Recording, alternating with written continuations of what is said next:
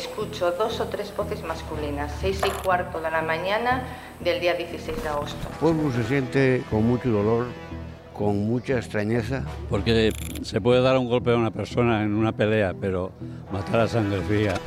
Lo único que tenemos es un cadáver. Los cadáveres para un forense hablan. Es un momento muy, muy, muy duro, que es una persona apreciada.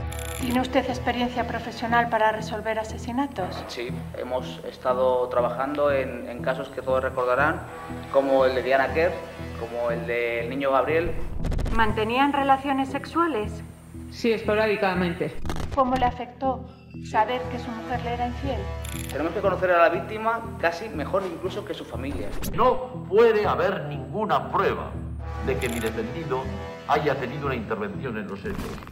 Existe un primer golpe efectuado con mucha fuerza en la zona craneal hasta el punto de que nos consta que le fracturó el cráneo.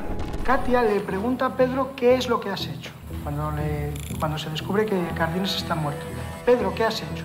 Ella en un primer momento pensó que había sido yo. No siempre las cosas son lo que parecen. El lugar don- donde se planificó eh, la agresión a todas luces es una emboscada.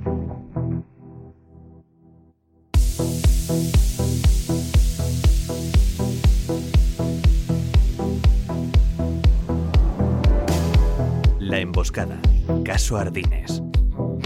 Una coproducción de Onda Cero y RTPA.